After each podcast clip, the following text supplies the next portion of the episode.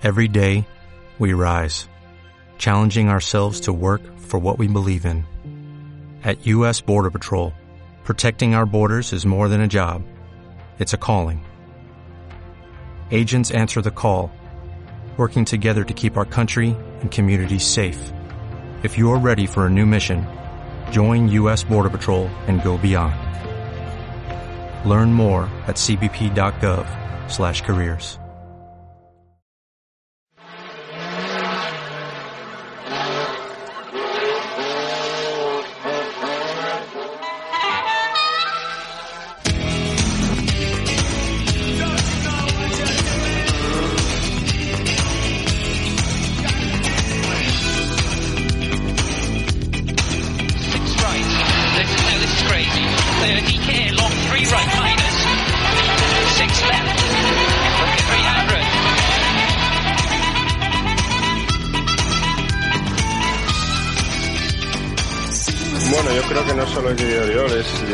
Xavi, Chatrio, es Lubet.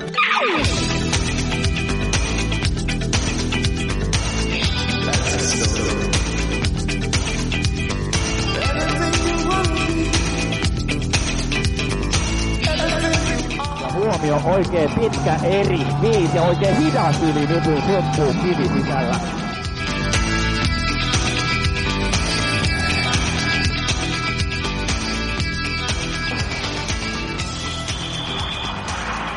Esto es Nostalgia Racing. 1973 será recordado como el año de la crisis del petróleo. La carestía producida por el boicot realizado por los países de la OPEP provocan restricciones en todo el mundo, que llevan incluso a la prohibición de celebrarse cualquier tipo de competición automovilística en algunos de estos países. El Audi 80 se convierte en el coche del año en Europa, por delante de un curioso utilitario presentado por Renault, el Renault 5. Fallecen Bruce Lee, el piloto François Sever, Pablo Picasso y Nino Bravo, aunque para compensar nace la modelo Heidi Klum. La NASA lanza el Skylab, el primer laboratorio orbital. El padrino se lleva el Oscar a la mejor película. Jackie Stewart gana su último mundial de Fórmula 1 y Jorge Babler su primero y único campeonato de España de rallies. La liga ese año es para el Atlético de Madrid y Manolo Escobar lanza su mítico y recordado LP y viva España. nació mi España, la tierra del amor. Solo Dios pudiera hacer tanta belleza y es imposible que puedan. Todo el mundo sabe que es verdad. Y lloran cuando tienen que marchar. Por eso se oye este refrán. Que viva España y siempre la recordará. Que viva España, la gente canta con ardor. Que viva España, la vida tiene otro sabor y España es la mejor.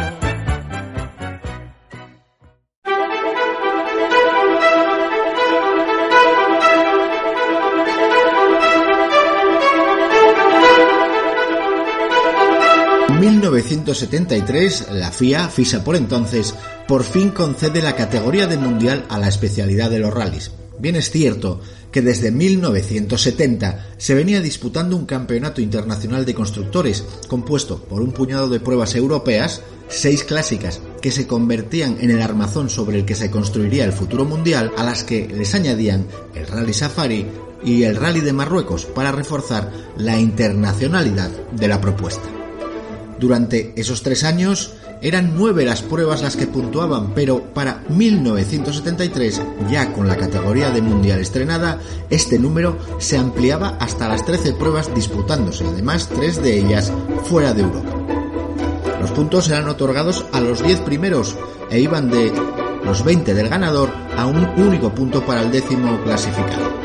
Solo puntuaba el vehículo mejor clasificado de cada marca y estas no deberían inscribirse previamente, así que cualquier vehículo podría aportar puntos para el campeonato. Tan solo contaban los ocho mejores resultados y no existía la obligación de participar en alguna de las pruebas que se celebrasen fuera de Europa. Otra de las características de este primer mundial fue la prohibición por fin de los Grupo 5. El Tour de Corse de 1972 había sido un festival para estos prototipos, con victoria para un Alpine 1800 Grupo 4, aunque por delante de dos barquetas Sinca. En esa prueba, además, se pudo ver al Ford GT70, al Lancia Stratos aún sin homologación, a vehículos de Ligier u Opel GTs, además de diversas y extrañas preparaciones.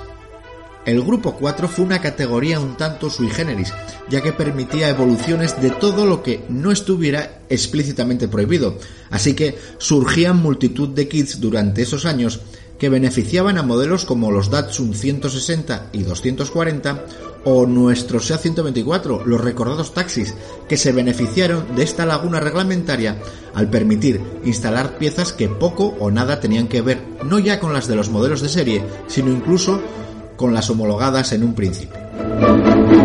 Solo había campeonato de marcas.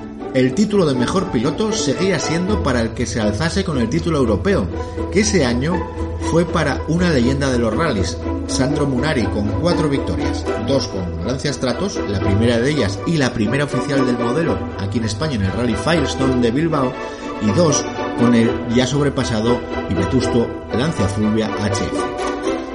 El campeonato terminaría por delante de un alemán que años más tarde asumiría también la condición de leyenda, un tal Walter Roll. Por cierto, en la única prueba en la que coincidirían ambos pilotos, el alemán se impuso al mucho más experimentado Ildram.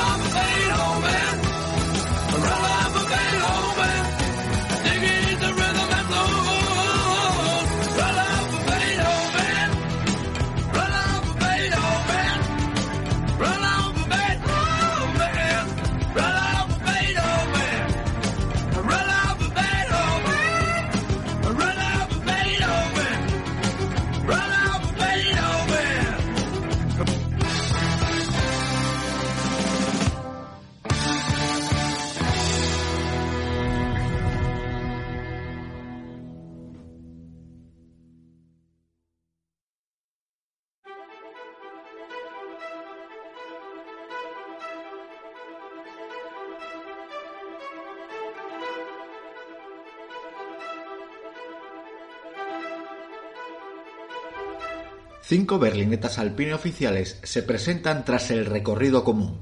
Los cuatro mosqueteros, Bernard Darniche, Jean-Pierre Nicolas, Jean-Claude Andruet y Luc Terrier, a los que se le sumaba Ove Anderson, que regresaba al equipo alpine tras haber sido el piloto oficial en el título de constructores que Alpine había alcanzado dos años antes, en 1971, aunque solamente iba a hacerlo para esta prueba. En el tercer tramo, el Col de Bourset, la nieve coge por sorpresa a la mayoría de los participantes que quedan atrapados en pleno tramo, con lo que, tras no cumplir con los horarios, la organización descalifica nada menos que a 140 pilotos.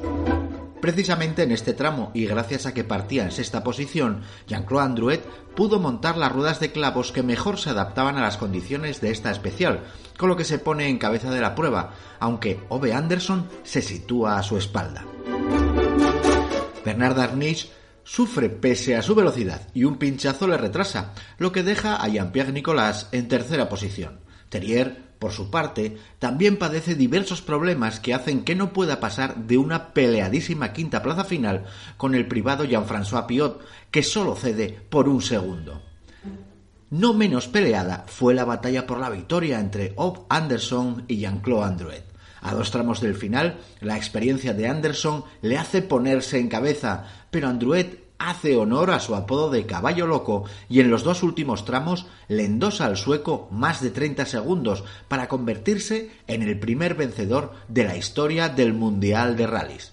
El Montecarlo fue un éxito para Alpine, con un triplete incontestable con Andruet, Anderson y Nicolás, y que, de no ser por el score de Hanu Mikola, se hubiera convertido en un quinteto, ya que el quinto y sexto puestos fueron para otros dos alpine, el oficial de Jean-Luc Terrier y el privado de Jean-François Piot.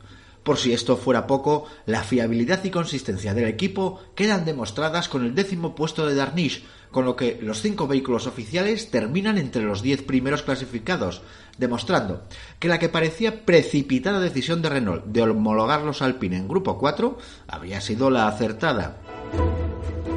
Para la segunda prueba, Suecia, Alpine, sabedor de su desventaja frente a los ligeros tracción delantera suecos, no tenía previsto participar. Pese a ello, y como regalo de bodas, Jean-Luc Terrier disfrutó de un antiguo Alpine 1600 con el que logró acabar a espaldas de Blomqvist y Eklund, que deleitaron a toda la afición con uno de esos duelos en los que apenas había diferencias hasta que Eklund, muy presionado tras ponerse en cabeza durante la segunda etapa, comete un error que pone en bandeja la victoria de Stig Blomqvist.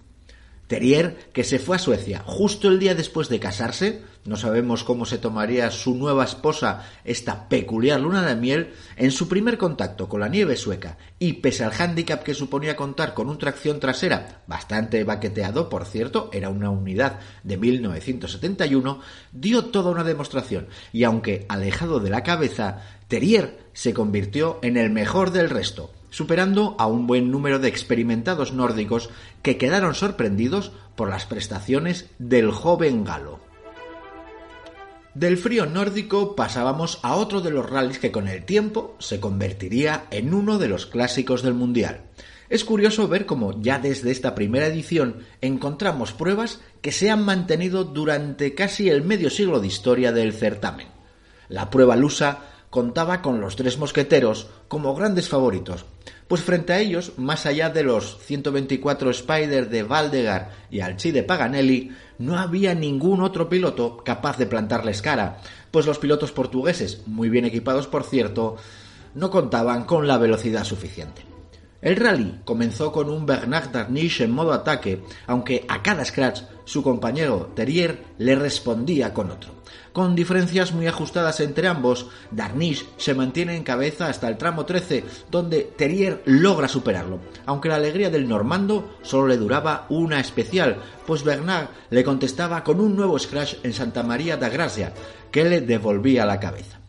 La tensión entre los compañeros se percibía en cada asistencia, pues Darniche no consolidaba su liderato frente a un Terrier que se mantenía a su estela, siempre en el entorno de los 10 segundos, por debajo, eso sí. Bernard Darniche, muy presionado, sufre un pinchazo y decide no sustituir el neumático rodando hasta el final del tramo sobre la llanta. Al llegar a la asistencia, deben abandonar, al dañar seriamente el autoblocante de su alpine. Terrier así hereda la cabeza y se limita a finalizar con el tercer mosquetero en liza, Nicolás, ya a más de seis minutos. La tercera plaza sería para el local Roma Usiño al volante de un Citroën DS21. De Portugal nos iríamos a otro de los imprescindibles del Mundial, el por entonces denominado East African Safari. Alpine no acude y la prueba keniata se convierte en un duelo entre tres Ford, eh, con los Score pilotados por Roger Clark, Timo Makinen y Hanu Mikola, y la marca japonesa Datsun, que contaba con la experiencia de Harry Sputnik Karlstrom y un joven local con apenas unas pocas carreras disputadas, pero que ya contaba con un segundo puesto en esta misma prueba, concretamente en la edición de dos años antes, en 1971. Se trataba de Sekar Meta. Los Ford dominaron durante gran parte de la particular prueba, no había tramos cronometrados, solo controles de paso, pero Sputnik Carlstrom les presionaba control tras control, hasta que, paulatinamente, y aquejados por diversos problemas, los Score comenzaron a retirarse. Tras ellos, Secarmeta, que participaba con el ya más antiguo y vetusto 240, comenzaba a mostrarse sensiblemente más veloz que el 1800 de su compañero de marca Carlstrom, con el que llega empatado al último control en Nairobi, aunque la regularidad de meta hace que el keniata de ascendencia hindú obtenga la primera de sus cinco victorias en este mítico rally. Por detrás de ellos, un viejo conocido de Alpine, Ov Anderson, que al volante de un 504 y con Jan como copiloto, regresaba a un podio internacional tras su segunda plaza en enero en el Rally Monte Carlo. Marruecos suponía un todo o nada para Alpine Renault frente a sus grandes rivales franceses de Citroën, que se presentaban con una escuadra de DS-23 muy bien adaptados a las condiciones desérticas de esta prueba. Alpine reunía de nuevo sus mosqueteros, que contaban para la ocasión con una asistencia aérea proporcionada por un helicóptero, que les avisaba además de los obstáculos con los que podrían encontrarse a lo largo de la pista sus pilotos. Darnish conseguía su primera victoria al fin, y la mala suerte, que le había acompañado hasta entonces, parecía cebarse ahora en sus compañeros de equipo, ya que Jean-Pierre Nicolas sufría un problema con las luces que le impedía terminar segundo, mientras que Terrier, con una hora perdida ya en la primera etapa al romper una mangueta de dirección, no podía ni siquiera acercarse a los puestos de cabeza. Acompañando a Darnish en el podio, se subieron eh, Nairet y Bognier, que jugaban con la baza de la fiabilidad de sus DS-23, pero que nada pudieron hacer ante la velocidad mostrada por los Alpine, como dan fe los casi 20 minutos de retraso con los que llegó Nairet a la meta en Marrakech. Y si duro había sido Marruecos, el Acrópolis griego, otro de los clásicos, no lo iba a ser menos. El terreno roto y las altísimas temperaturas fueron la tónica de una prueba en la que la única oposición que sufrieron los de Alpine fue la presentada por el BMW 2002 Ti de Aikin Barnball, aunque en ningún momento pudo con Terrier, que no abandonó la primera plaza durante ninguno de los 47 tramos cronometrados que componían la prueba griega.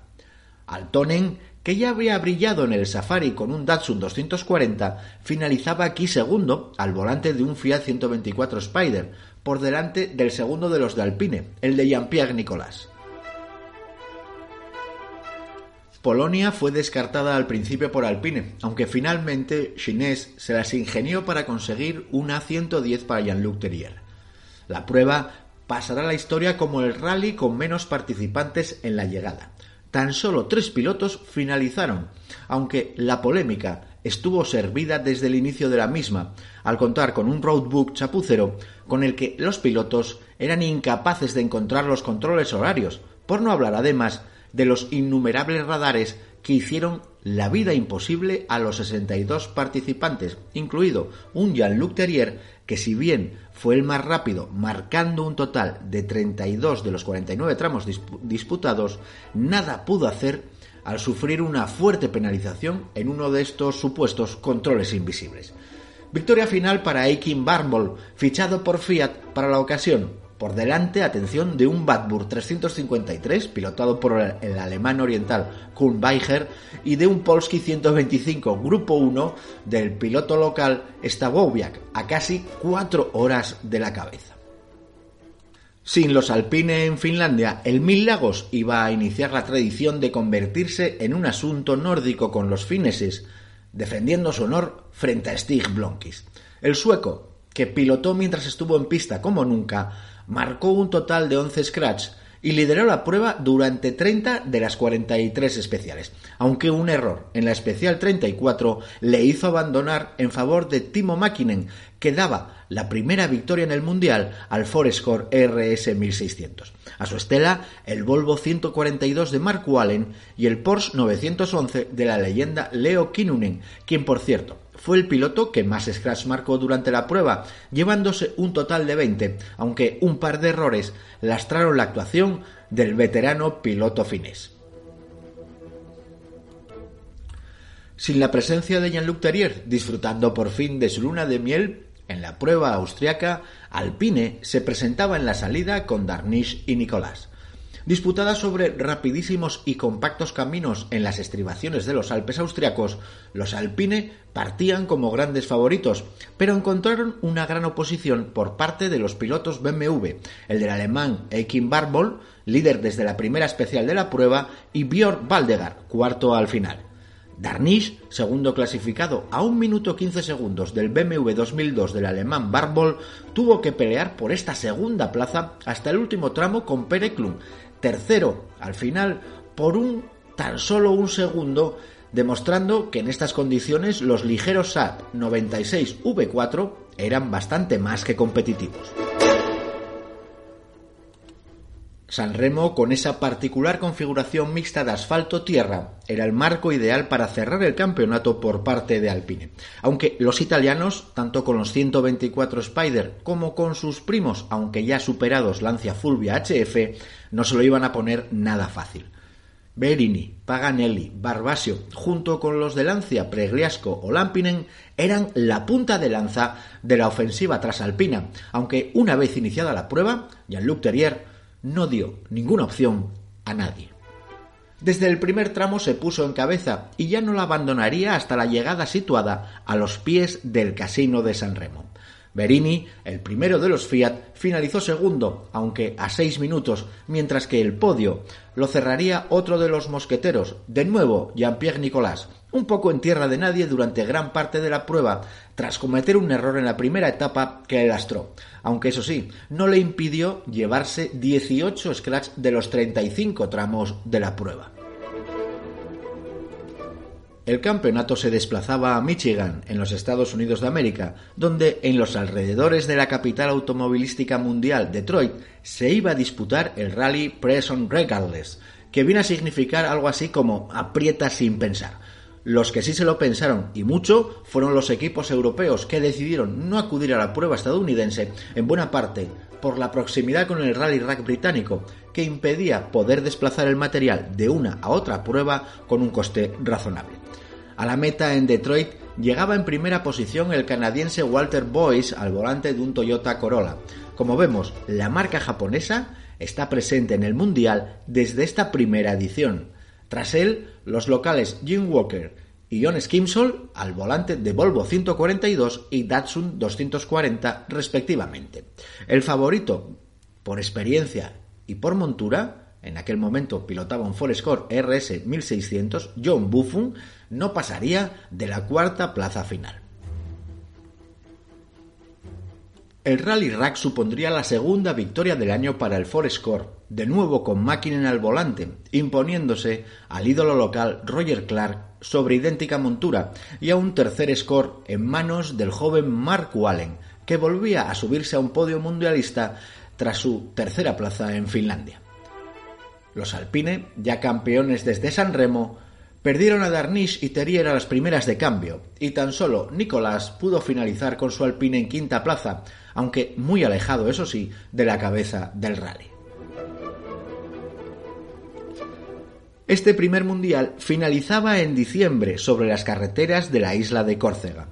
El rally iba a ser un festival alpine con 19 de los 50 equipos inscritos al volante de una de las berlinetas francesas. Un rally que tuvo que recortarse debido a un temporal de nieve y frío que convirtió a la prueba corsa en todo un desafío para los pilotos. El campeonato acababa tal y como comenzó en enero, con un nuevo triplete para Alpine Renault, aunque en esta ocasión la victoria sería por fin para Jean-Pierre Nicolas, imponiéndose al semioficial Jean-François Piot y a Jean-Luc Terrier. Tras esa prueba y debido a la crisis del petróleo, el gobierno francés prohibía la celebración de carreras automovilísticas en su territorio, prohibición que se mantuvo durante todo el año 1974. Jean-Luc Terrier, el normando protagonista de esta historia, cerraba con un nuevo podio su brillante actuación en el Mundial de este año, y que, de haber existido la categoría de pilotos, se la hubiera llevado de calle tras hacerse con tres victorias, dos terceros puestos, además de un par de top tens más, que le hubieran supuesto 97 puntos por los 95 de su más regular compañero Jean-Pierre Nicolas. Jean Guedel en 1953 comienza a construir un deportivo asequible utilizando como base el Renault 44. Los éxitos en el Criterium Alpine, así como la sensación que experimentaba Redel con sus productos al conducir por las reviradas carreteras de los Alpes, fueron los causantes de denominar Alpine a los productos que salían desde los talleres de Dieppe. El A108 presentaba una línea ya muy parecida a nuestro protagonista, aunque los componentes pertenecían al Renault 8, incluyendo un motor de 998 centímetros cúbicos del que, gracias a la preparación de Mignoret, se extraían unos atractivos 70 caballos. En cualquier caso, estos primeros Alpine no pudieron ser homologados como turismo al no alcanzarse el mínimo de unidades exigidas para ello, con lo que tuvieron que enfrentarse a GTs mucho más potentes. En 1963, ya con el A110, se da un salto de calidad al incorporar, además del motor de 1108 centímetros cúbicos, la caja de cambios y sobre todo los frenos de disco, toda una novedad por entonces, que equipaba en aquel momento el R8 Gordini. Además, se favoreció un mayor equilibrio del conjunto gracias a trasladar a la parte anterior el radiador del motor. Gracias a diversos preparadores se llega a contar con motorizaciones de hasta 1300, aunque la fiabilidad no sería una de las principales características de estos modelos homologados en Grupo 3, aunque eso sí, cuando lograban terminar era raro que se les escapase la victoria. Finalmente, en 1967, Renault dota Alpine de las motorizaciones de 1.470 centímetros cúbicos que equipaban los Renault 16, aunque sin homologación aún. Los pilotos siguieron confiando en las versiones 1300. En 1968 se montaría el motor de 1600 de los Renault 16 TS, un modelo que si bien tardó un largo periodo para alcanzar las 500 unidades fabricadas que concedían la homologación internacional, y que hizo que Alpine se llevara al Campeonato Internacional de Constructores en el 71, se convirtió en la base ideal para nuestro gran protagonista e incluso fue utilizado durante este Mundial en algunas pruebas como apoyo de los 1800 gracias a la fiabilidad alcanzada durante esas últimas temporadas. El 1600 comenzaba a presentar serios problemas al seguir equipando la caja de cambios del R8 Gordini, un elemento pensado para soportar un par motor de entre 12 y 13 newtons, mientras que los 1600 ya rondaban los 20, provocando un buen número de roturas, con lo que durante ese año, y gracias a que el campeonato francés permitía participar a los grupos 5, se construye un prototipo con motor de 1800 centímetros cúbicos al que se le añadió la, la piñonería del R12 Gordini sobre un cárter de R8.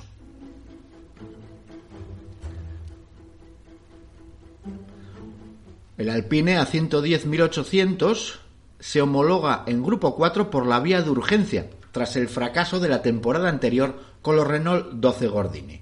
El Alpine 1800 se convirtió hasta su final allá por 1978 en una de las máquinas favoritas de los pilotos privados europeos. Con 730 kilos de peso, apenas 700 en sus versiones de asfalto, el grupo 4 contaba con 175-180 caballos, lo que le daba una relación peso-potencia de hasta 3,8 kilos por caballo. La actual, la de un World Rally Car 1, está en torno a los 3,1, lo que dice mucho del potencial de esta primigenia arma imbatible. Con un esquema todo atrás y con un reparto de pesos del 30-70, el Alpine fue eficaz sobre todo tipo de superficies, aunque su paso por curva le hacía especialmente eficaz en los tramos de asfalto como los del Monte Carlo o el Tour de Corse. Su título fue El canto del cisne de un modelo que contaba ya con 10 años de historia y que supuso el único título para una marca, Renault, que dejaría de mirar a los rallies, al menos a nivel internacional, para dirigir sus pasos y tecnologías a otras especialidades como la resistencia o la Fórmula 1. Equipos de este Mundial 1973, eh, tan solo Alpine, que estaba en pleno proceso de ser adquirida por Renault, se presentaba como equipo inscrito con sus Berlinet A110-1800 en Grupo 4. Tras la compra por Renault, Jean Redel, padre de los Alpine, se mantenía como presidente, más honorario que otra cosa, pues las decisiones venían ahora de la matriz de Renault, aunque esta pérdida de independencia se compensó con un presupuesto nunca antes visto en la división de rallies de Alpine y que se homologaba al de Lancia o Fiat de temporadas anteriores. Como jefe de equipo se mantenía Jacques Chinés, responsable del título internacional obtenido por Alpine dos años antes, gracias en buena parte al fichaje como primer piloto del sueco Of Anderson, y Marcel Calavaer como coordinador de intendencia y de los 30 mecánicos encargados de tener a punto y asistir durante los rallies a los vehículos salidos de la factoría de Dieppe. De las 13 pruebas que componían el Mundial, el Campeonato Internacional de Marcas del año anterior apenas contó con 9 eventos puntuables, Alpine estaría en la salida de 10, descartando Safari, Mil Lagos y el Press on Regardless en USA. En principio, Polonia también sería descartado, aunque a última hora Seinés decidió inscribir una unidad para su protegido Jean-Luc.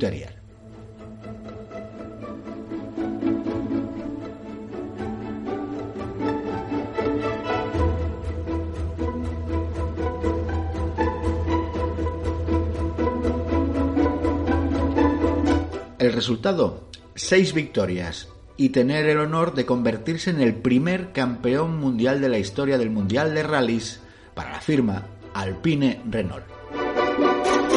Fiat, por su parte, con el Stratos en pleno proceso de homologación y Cesare Fiorio adoptando la capitanía conjunta de Fiat y Lancia, los italianos decidían apostar por el 124 Spider, pilotado por diversos pilotos, aunque sin una estructura clara que disputara el Mundial Alpine. La superioridad del vehículo francés frente al cabrio italiano también ayudó a ello, por lo que una casi colapsada Abar con Aurelio Lampredi al frente bastante tenía con mantener el elevado número de unidades que disputaban los distintos campeonatos, mundial, europeo e italiano, y que llevaban a encontrarnos en determinados momentos de la temporada a más de 30 unidades en los talleres de Abarth realizando sus revisiones y mantenimientos correspondientes. Una única y controvertida victoria, como veremos, fue el balance de una temporada en la que el subcampeonato fue fruto más del aluvión de pilotos privados y oficiales que participaron con los 124 que de otra cosa. Ford, por su parte, obtendría dos victorias, ambas con Timo Mäkinen, con el score MK1 RS 1600, mientras que las cuatro restantes se las repartieron entre Saab, BMW, Datsun y Toyota.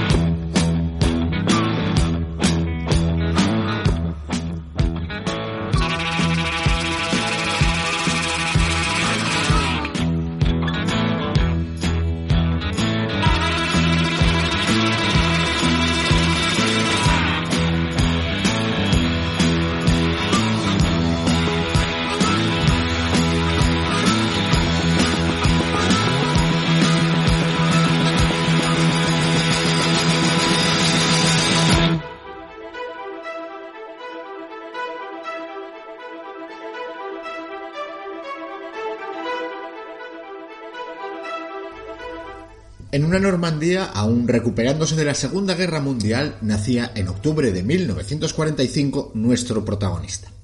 En 1960 se proclama campeón normando de karting y en un evento en el que se enfrentaban talentos franceses contra británicos solo se vería superado tras una cerrada y apasionante lucha por un tal Ronnie Peterson. Tras el karting vino en 1966 la Copa R8 Gordini, donde los buenos resultados obtenidos le llevarán a las 24 horas de Le Mans con un Alpine M64, comandando en esa edición y hasta su abandono, tras 18 horas de carrera, la clasificación al índice energético, que no era otra cosa que la relación entre prestaciones y cilindrada. Jean Redel reconoció su talento y le puso de compañero de un tal Bertrand Tramont para la edición de 1968, obteniendo ese año la victoria en la categoría de índice energético, acompañado de una magnífica décima plaza absoluta final. Terrier mostró siempre un sentido especial para la mecánica, con lo que se convirtió en el piloto probador de Alpine. A este puesto contribuyó sin duda la proximidad de su hogar.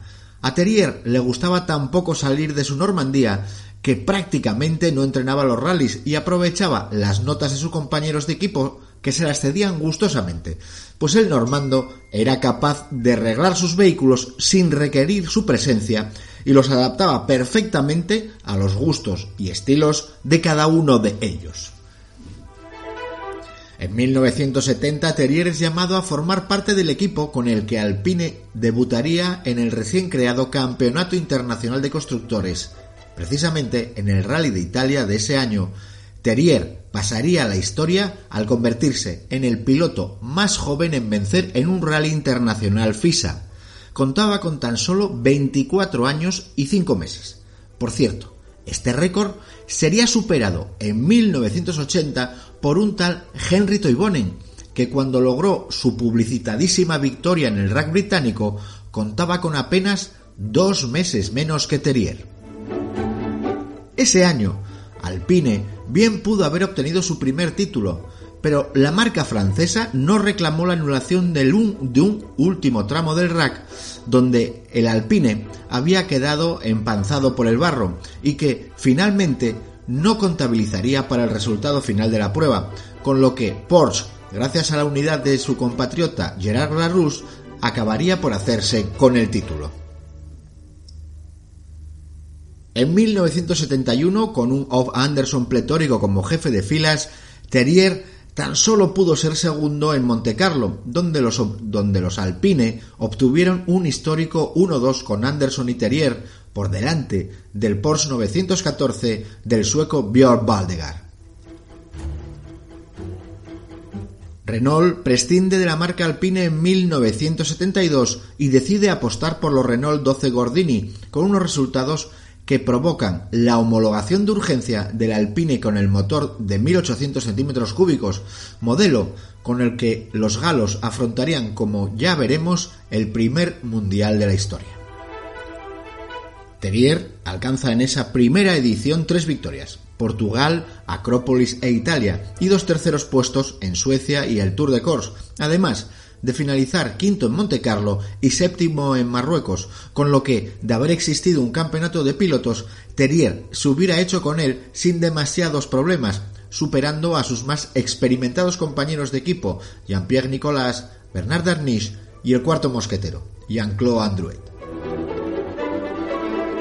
Terrier, tras pasar a formar parte de Renault Sport, daría a la marca Gala, como fabricante, su primera victoria en el Mundial. Sería en 1974 en el rally Press on Regardless, disputado en Michigan, Estados Unidos de América, y al volante de un Renault 17 Gordina.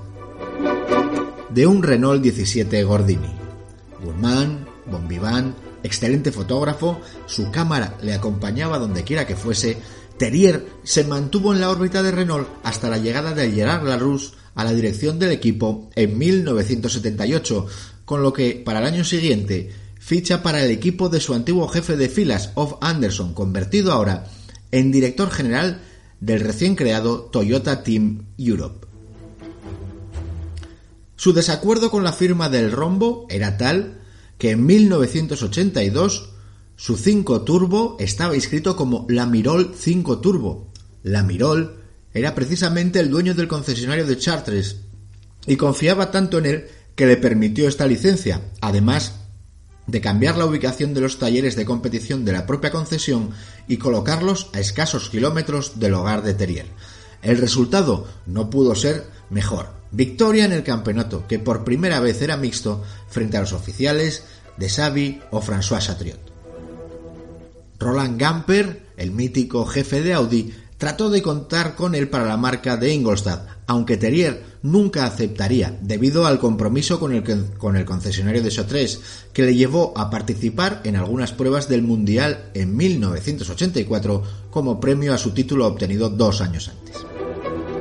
Fallece en 2019, a los 74 años de edad, tras complicaciones provocadas a raíz de una dolorosa lesión producida tras un accidente con un Citroën Visa en el París-Dakar y que le llevó a pleitear contra Citroën sin resultado, ya que los tribunales franceses dieron la razón al fabricante galo en una sentencia absolutamente injusta.